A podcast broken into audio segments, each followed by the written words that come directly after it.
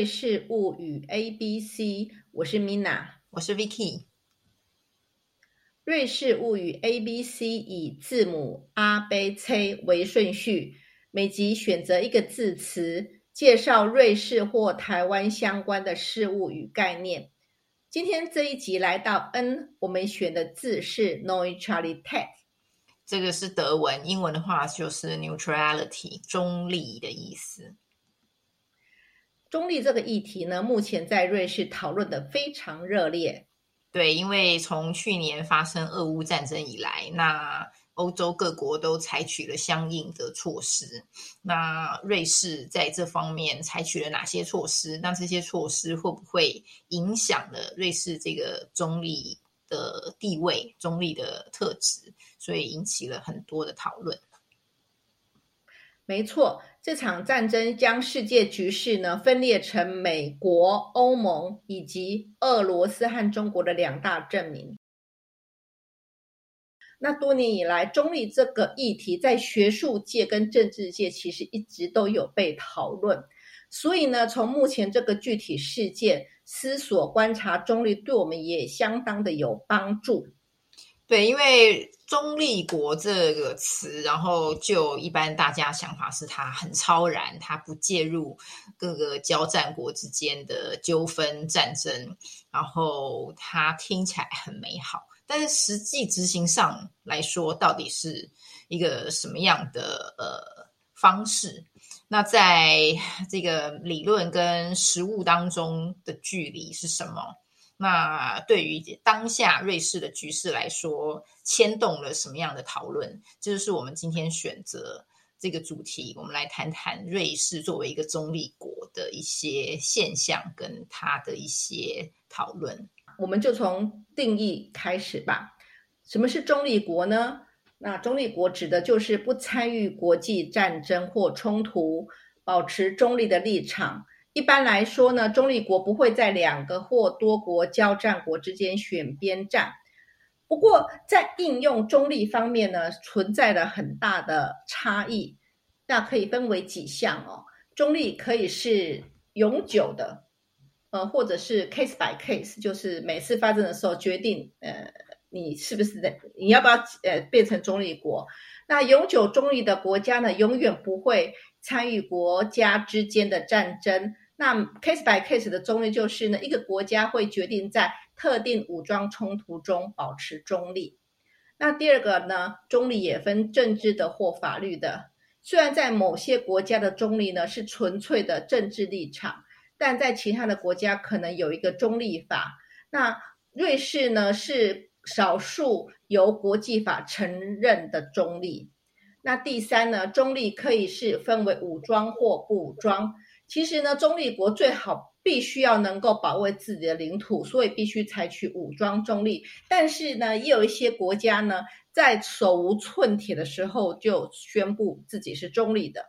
那不管如何追根究底呢，中立是各国自己论述的政策，是一个非常多样化、透过讨论、辩证以及诠释取得的概念。所以听起来，那个中立它是。很坚定的，就是他绝对不选边站，对吧？那这种情况就是在就天下太平的时候、成平的时候，当然是运作上没有问题。可是像现在我们当下的地缘政治，就是冲突、战争，然后相互阵营的对峙，这个世界分成两个大阵营的时候，你作为一个中立国，你在执行上就会遇到很多挑战喽，比如说。就是你的友邦啊，你的价值观相近的友邦问你说：“哎，加入我们吧，一起来制裁俄罗斯吧。”那瑞士是怎么样应对的呢？对呀，这个就是现在瑞士面临的挑战。嗯，就是加入或是不加入制裁俄罗斯，还有你有理由是什么呢？这个真是让他们伤透脑筋。当然，二零二二年的二月底的时候呢。瑞士加入欧盟制裁俄罗斯了。其实呢，他这个加入动这个动作呢，在他国内也引起了一些争论了哈。但是，而且问题更进一步，不是你加入制裁俄罗斯就好了。制裁其实有很多不同的细节呀，比方说，呃，你要怎么制裁？你范围多大？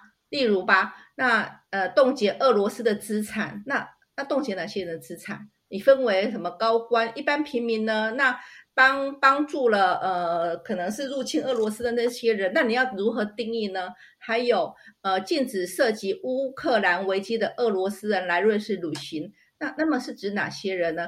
其实正是呃千丝万缕，不一而足。那每一个议题的提出呢，其实都会引起争辩。对，因为很多就是中外媒体他们。呃，看到就是瑞士才开始采取就是一些制裁，比如说俄罗斯那些 oligarchy 的资产的时候，那会下一些很耸动的标，说啊，瑞士放弃他们几百年来的中立了吗？然后这个中立的这个地位动摇了吗？那我不知道，Mina，你的观点是你认为瑞士在坚守中立国这个立场上真的有松动吗？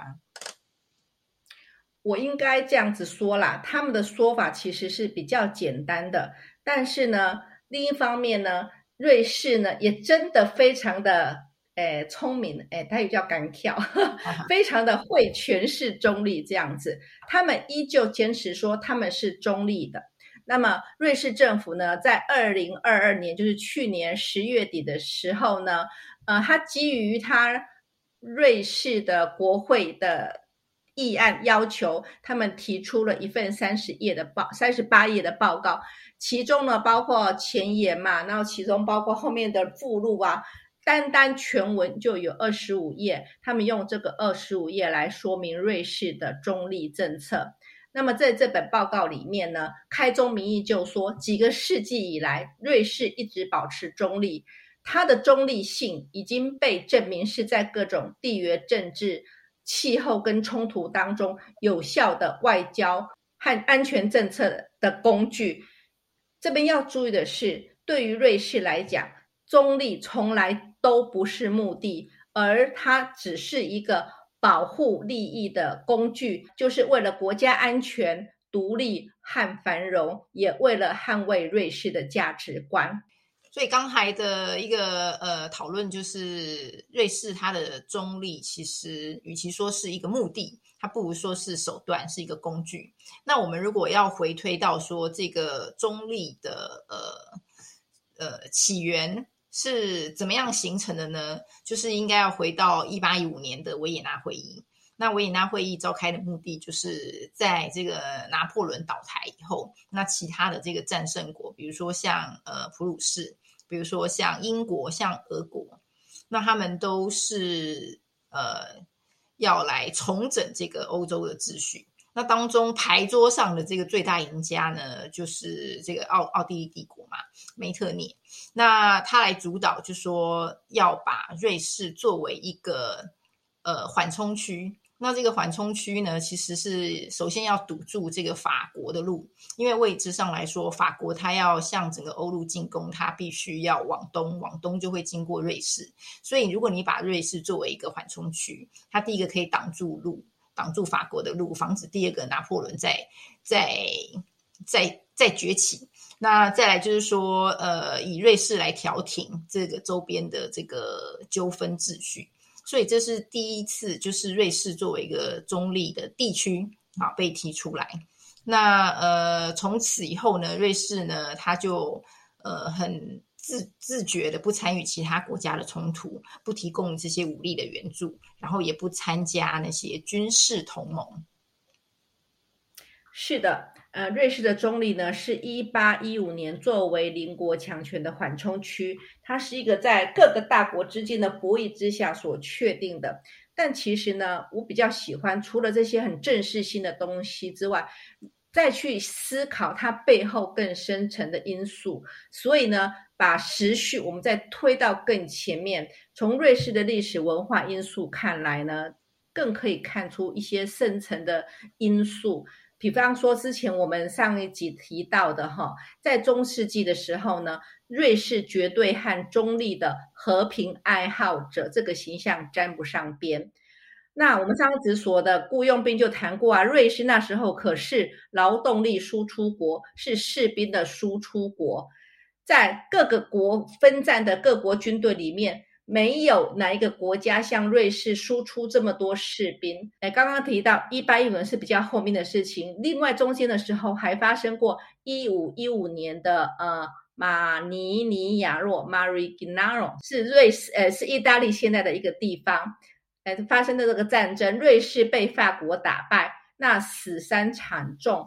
那瑞士其实呢得到了很惨悲惨的教训，于是呢他们就开始了有这种要开始他们中立的一个起源。那一八一五年的时候呢，就像刚刚 Vicky 讲的，维也纳会议上面得到国际的认可。到了一九零七年的时候，海牙公约确立中立国的权利和义务。也就是说呢，瑞士有权利不介入任何的外交冲突，但他们可以保有因应他们自己国防需要的军事部署。所以，如果是从一九零七年海牙公约，然后开始整个二十世纪来说话，瑞士真的完全没有介入各种国际纷争吗？应该还是有有一些有一些错举措吧。所以呢，我就说吧，哎，或是很说有些人就这个瑞士真的是很会诠释的，为自己的行动啊做诠释。呃，我也不能讲说有或没有，所以我很想说并没有，他们并没有不介入。必须冷战结束之后啊，瑞士他们其实不断的去反思他们中立政策的概念啊。在一九九一年的时候，第一次波斯湾战争的期间呢，瑞士参与了对伊拉克的经济制裁。OK，他们觉得经济制裁不会没有违反中立政策。然后，一九九六年的时候，参与了北约的和平伙伴关系。一九九九年的时候，派遣志愿的非武装部队到科索沃支支援和平努力。在二零零一年的全民公决中呢，瑞士选民以少数的多数通过了在维持和平行动中武装瑞士部队。然后在二零零二年的时候，瑞士成为联合国会员国。所以这种历程看起来话，他这次在俄乌战争里面，就是呃制裁那些俄罗斯，其实并不是第一次吧？他整个二十世纪以来都或多或少有一个有一些非武力的方式来介入这些纷争，而且就瑞士掌握那么多。各国领导人的钱袋子，他如果说经济制裁的话，我觉得是真的还蛮有效的吧。掐银根应该就是一个 一记杀招，是杀。没错，讲的非常有道理，这是他们手上的好很好的武器，所以才说啊，你要当一个中立国，必须是。武装中立，这个武装可能不只是真的军事的武装，还有经济的武装。对，那瑞士放弃中立这个说法其实是比较简化了。不过呢，有些人还是认为这是一种某种程度的放弃啦。那我自己觉得这就是一种诠释的问题。嗯，因为听起来他好像不断的在像我们很现在很常用的一个词，就是滚动式修正。他好像不断的一直在经过讨论或是再诠释来来提。不断的微调它所谓的中立性吧，但是比较好奇的是，这个中立这个 status 到底有没有被规范在任何法律当中？比如说宪法里面有有把它写进去吗？呃，哎，你真的问的非常切合时事啊！呃，就像我之前有提过啦，其实就是那个瑞士的外交部的报告写的啦。瑞士其实是像这将中立是认为他们是一种手段，是一种工具，它不是一个目的。那在瑞士的宪法中呢，呃，注明了瑞士联邦的目的是呃保障人民的自由和权利，维护国家的独立和安全。好，第二个是促进共同的福利持续发展，还有凝聚内部，还有国家的。维护我国家的文化多样性，还要确确保公民之间机会的最大可能平等，还有要呃致力于长期保护生命的自然基础和和平，还有公正的国际秩序。看看那些有没有没有任何关于中立的字眼？但是呢，他们也承认中立呢作为一个手段，好跟工具。为这些目标做出了重大的贡献，但是你说瑞士呃的宪法全文到底有没有出现这个中立字眼？哎，有的，它在第一百七十三条及一百八十五条，它在介绍瑞士政府的组织的职权的时候，在规定了联邦委员会和联邦国会，他们必须采取措施来维护瑞士的中立。其实，这种这种这种这种立法手立立法的技巧，其实是非常聪明的。他们这种立法呢，就是故意的，不要把中立作为一个宪法的目标。因为呢，为什么？就像刚刚你说的，它需要呃什么滚动式调整？因为中立需要灵活性啊，以便随着时间的发展的推移，它要进行调整。所以他们的中立政策是透过声明跟一系列的实践来建立起来的。那其实瑞士也不是世界上唯一唯一的中立国啦。那只是说什么是瑞士特色的中立？就说瑞士作为中立国，怎么样是它特有的几个 feature 几个特征？根据这个报告哦，他们提到了中立的五个特点啦。好，第一个就是在国家间发生战争的情况下。瑞士始终永远保持中立，然后他们也说啊，我告告诉你们呢，这个永久中立我们可是得到国际法的承认的。嗯，那顺带一提啦，那个在呃欧洲里面，除了在国际法承认的瑞士，除了嗯瑞士就是奥地利。那第二个呢，呃，瑞士的中立是自我选择的，这个这个这个加强我觉得很有趣哦。他说呢，即使瑞士的中立地位得到国际的。承认，但是瑞士可以单方面放弃中立地位，也就是说，不是我有这个义务，我一定要是中立，这是我选择的。那第三个呢，是瑞士是武装中立，有能力并且准备保卫自己的领土。那第四个呢，是瑞士自十六世纪以来就不进行政治扩张，所以呢，它的中立是具有可信度的。那第五个呢？瑞士的中立不是一个态度中立，意思就是他用 g a z i n o 啦，然后这个字就好像他是可以表达他的意见的，也就是说，他们强调瑞士作为这个国家，还有他的人民，他对国际事件可以自由表达意见跟采取立场。中立对他们而言，不是意味着价值中立。嗯，听起来他就是保留了蛮多诠释的空间跟弹性，诶而且它涵盖概念，其实层次真的蛮复杂。但如果说要化约到具体的实践，它到底是，嗯，它到底是应该要怎么样执行啊？所以啊，其实你做中立这种东西，好像甚甚至在那个瑞士本身呢，有些人就有不同的意见呐。所以呢，瑞士。呃，人民党 SVP 就是比较右派的政党，他对瑞士政府在乌克兰战争的发言哈，还有做法哈，哎，不太满意啦，认为他们违背瑞士的中立政策啦，所以再加上他们在宪法中也没有说真的说这是我们的目标啊，呃，所以他们就要推动一个政，哎，推动一个制宪公投，他们打算要把瑞士的永久武装中立明明白白的纳入宪法。那根据呢，呃，这个创制公投的规定呢，他们已经现在正在收集签名嘛，要在五月八日前收集到十万个签名。然后这个就是，如果说他真的成功收集到十万个，他就会变成一个 initiative，就是大家就开始要来公投，说是不是要把中立纳入宪法，就是把它条文化，对吗？呃，没有这个，如果如果也是了，也不太，就是说。他们如果收集到了十万个签名，他就可以有这个资格去递交案子给联邦委员会，他们去进行呃审议内容，然后提出呃相对的意见。也就是说，这种 initiative 的公投其实表示说，提案的方们他必须把他们想要纳入宪法的文字真的就名列出来。那通常呢？呃，行政单位就是联邦委员会，他们有可以，他们必须提出他们的意见，他们可能会提出他们同意或赞成，哎，同意或反对，或是要修要修成什么文字的一些选项，让选呃让那个人民去最后去去投票，去投票，所以就看他们能不能收到这个十万个签名，然后之后经过那些跑过那些流程，看我们会不会。哎，收到那个小册子，因为每次投票就会收到那个小册子，小册子里头就会详列，就说会去诠释说为什么有有这个 initiative，然后大家再来投票。就是就是目前目目前就是一般的评论认为这个会成案吗？没错，没错。一般认为说这个应该是十万个签名不是问题，而且 SVP 是瑞士最大党啊。其实对，然后但是呢，至于投票会怎么通过，会不会通过或怎么通过呢？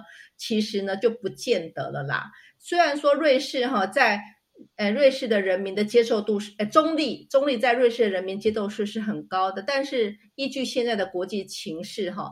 很多人认为说，你要保持一个诠释的灵活度啊，似乎比较更能够有效的达到国家安全的目的。就像刚刚所说的，我不是为了中立而中立，我是为了达到我们的维护我们的自由、权利、那个这些这些安全，这些才是我们的目标，而不是中立。嗯哼，所以我要维持一个弹性的灵活度。嗯。所以总的来说，到底中立国的优点跟缺点，其实我我其实想不到什么缺点呢？想到的优点就是，因为它很超然嘛，所以它会避免被拖入这种战争的漩涡。但是还有一些比较积极的方面，就是说，因为它这个超然的地位，所以它可以当这种国际纠纷的和事佬，它可以发挥那些比如说调停啊或促进和平的作用。可是缺点呢？你觉得有什么缺点呢？呃，中立国常常面一些挑战啦，平平日和成平时前是没什么关系啦。可是呢，呃，问题是你如果老是这样子的话，如果真的在打仗的时候，你说，哎，我是中立国，其实你可能会被忽视。如果你是那么小国，你可能被忽视。可是你如果还有一些本事的话，而且你刚好在地缘政治上的主要的地点的话，你要宣称中立，常常就变成两边不讨好，变成说。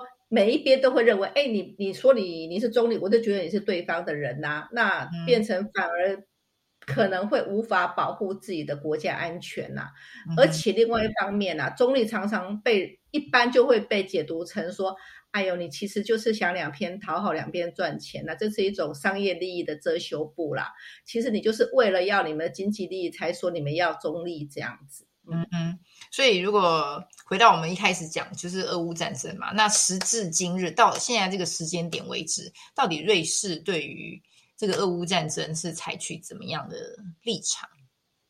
一开始的时候呢，瑞士表明说呢，他们对在这个战争里面对俄罗斯跟乌克兰都是中立的。那同时呢，他们其实也谴责俄罗斯违反国际法。然后呢，他们又加入了欧盟对俄罗斯的经济制裁，听起来好像是比较站在欧盟这一方，对不对？但是不过呢，他们又根据他们的战争物资法，又拒绝让瑞士制的武器拥有这些瑞士制武器的国家把这些武器再出口到乌克兰。所以呢，而且他们目前到到现在已经拒绝了来自。德国、西班牙跟丹麦的明明确要求，然后这些举动又又引起这些瑞士跟瑞士一般的这些友好国家不太高兴呐。所以呢，你就发现，哎，他好像前面是站在欧盟这边啊，后面又又拒绝他们的要求，就变变成这样子。你就发现他们在处理这些这些行动的时候呢，其实都是很戒慎恐惧啊、谨慎小心的。所以我们也不知道他未来会怎么样啊，可能就是好好的观察，他要怎么继续下去。嗯，所以其实中立这个议题也不是二十分钟我们可以完全的，就是解释解释周全啦。只是而且它还是一个现在还持续在发展、持续在讨论的那个话题嘛。那只是说它中立，它提供一个很。美好的想象跟愿景，这是一个国家可以发展的一个模式，这样。但是它的背后有很多你需要呃非常 subtle、非常仔细的一些运作啊，甚至是一些外交的那些权衡吧。那你觉得说瑞士为什么它从一八一五年到现在维持中立，它的底气到底是在哪里？我觉得哈，他们其实是我们。必须要好好观察的对象，因为他们真的是非常的有底气的中立，他们有武器战斗能力。刚刚说到他们制造武器，对不对？他们有经济能力，大家都知道，强国有钱国家瑞士，比起刚刚提到多少的钱存在瑞士，嗯，然后呢，他们还有一群能言善道、非常擅长于辩护诠释的学者官员，来为他们的中立做诠释。其实呢，中立的最终目的就是要维护国家安全利益呀。对，好吧，那这个对于中立国的讨论呢，也在今天这个时间告一段落啦。那希望大家如果有什么问题，或者想知道更多关于中立这个议题的一些小资讯呢，欢迎留言给我们。对，那今天我们其实很多的时候反而是提出了问题，但是我们没有办法给出标准答案，毕竟每个每个立场都有会不同的想法。那回想看看台湾呢？台湾要在大国间求生存呢，中立也许是一个选项啊。啊，其实中立最终的部分其实是其他强权的认可。那我们台湾就是必须在这边多加努力，面对挑战，那我们要有自己解决的办法。好，那我们就下周见了。我们下周要选个比较轻松一点的议题了。好，好，拜拜。